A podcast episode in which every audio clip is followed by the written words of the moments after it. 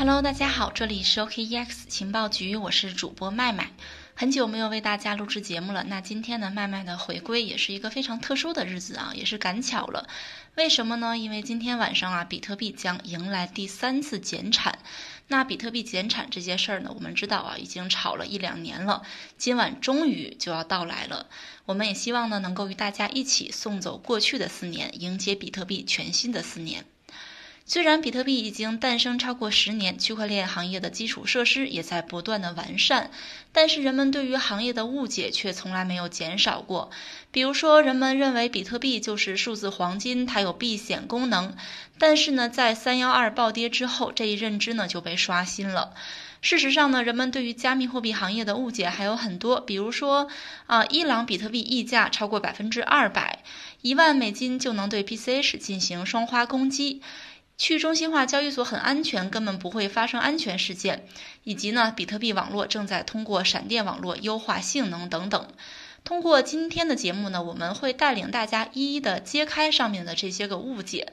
那记得添加主播的微信幺七八零幺五七五八七四，再说一遍幺七八零幺五七五八七四，就可以进入我们的粉丝群和主播呢进行互动。下面我们就开始今天的节目啦。首先呢，我们来聊一聊第一个误解，关于一万美金就能双花 BCH，这个误解是怎么来的呢？我们先来讲一讲这件事儿的来龙去脉。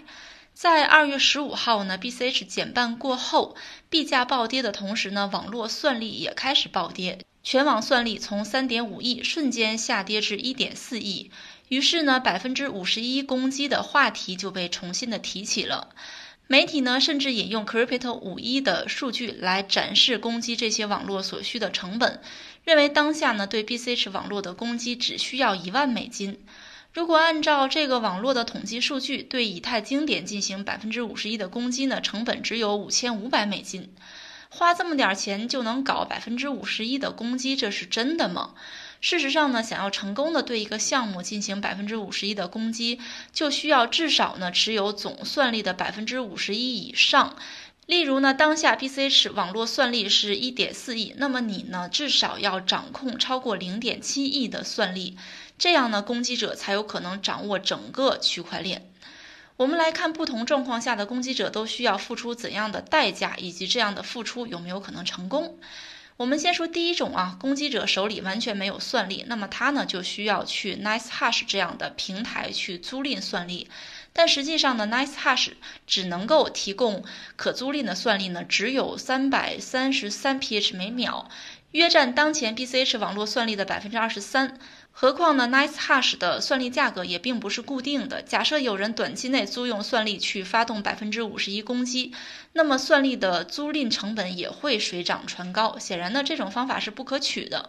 那第二种方法呢，就是攻击者通过买入大量的矿机来进行攻击，但是这呢将是一笔非常巨大的开支。攻击者需要租赁矿机位，然后呢买入矿机，然后呢买入大量的 BCH。单买入矿机的花费呢，可能超过一亿元的人民币了，综合成本呢会更高。那第三种攻击呢，就是通过与老矿工合谋进行算力的联合来对 BCH 发起攻击。这种方法呢，看似性价比是比较高的，但实际上呢，攻击者还需要做好失道寡助的这样的境地。毕竟呢，虽然区块链是匿名的，但是线下的矿场呢并不是匿名的，而攻击者获得的收益呢，很可能还不如安心去挖矿来的丰厚。更何况呢，BCH 它自带重组保护机制，即便呢攻击者拥有超过百分之五十一的算力，成功攻击的可能性也是非常渺小的。因此呢，发动百分之五十一攻击者势必要面临成本高、赔本、名誉损失以及不成功这些个风险。真实的成本呢，要远远的高于 Crypto 五一显示的数据。B C 是尚且如此，对比特币网络发动攻击呢，基本上更是死路一条了。所以呢，我们需要端正观点，就是媒体啊常常所谓的说这个百分之五十一的攻击，只是为了吸引眼球罢了。下面呢，我们来聊一聊第二个误解啊，就是关于伊朗比特币溢价百分之二百搬砖能赚大钱这件事儿。近期呢，在点对点交易平台 Local Bitcoins 用里亚尔计的这个比特币价格呢，正在大幅度的溢价，卖方呢将定价标至约十亿伊朗的里亚尔。如果按照伊朗官方规定的四万两千里亚尔等于一美元来算呢？但是由于官方限制啊，公众只能够去通过这个黑市去兑换，实际上汇率呢大约就是十三万八千伊朗元等于一美元。因此呢，这个 Local Bitcoins 上的比特币呢是按照实际的汇率是八千六百九十五美元一个。也就是说呢，按照民间的汇率，这样的兑换价格呢几乎与当下的比特币实时的价格是相差无几的。伊朗之所以会出现两个标准的兑换价格呢，实际上是与伊朗国内外局势紧张相关。比特币加密分析师呢表示说，伊朗的溢价呢很可能是出于伊朗人希望能够抛售可能贬值的伊朗本国的货币，特别是与美国发生战争的可能性不断增加的这个情况下，所以呢，所谓的溢价百分之二百可以搬砖套利这个想法呢，并不具有可操作性。这是第二个谣言。那么我们下面聊一聊第三个，就是关于闪电网络的。嗯，很多人说呢，说这个闪电网络正在大幅度的提升比特币网络的性能，比特币呢将不再拥堵。那闪电网络呢，是从二零一五年白皮书发布到现在呢，已经有了五年的时间。作为比特币扩容计划的一部分呢，闪电网络试图将比特币的高频小额交易搬迁到链下去进行，来减轻链上的负担。闪电网络呢，是从二零一八年开始正式的运行的，到现在呢，经过两年多的发展，网络中比特币的容量从零增长到了一千个左右，价值超过六百万美元。这样一个亮眼的数据，是不是意味着闪电网络可以服务于大众，解决网络拥堵了呢？当然不是。由于巨大的开发难度和高度复杂的功能实现呢，导致这样的计划的实用性呢，是远远不如预期的。在这个 Bitcoin Visuals 的数据显示呢，闪电网络的节点数量、交易比特币的数量以及通道数量，在二零一九年的整体表现都是比较平缓的，甚至呢还略有下降的趋势。那每周以太坊的作者呢，在文中表示说，嗯，我看到的迄今为止呢，几乎所有的 Layer 二的东西呢，最终都会沦为炒作。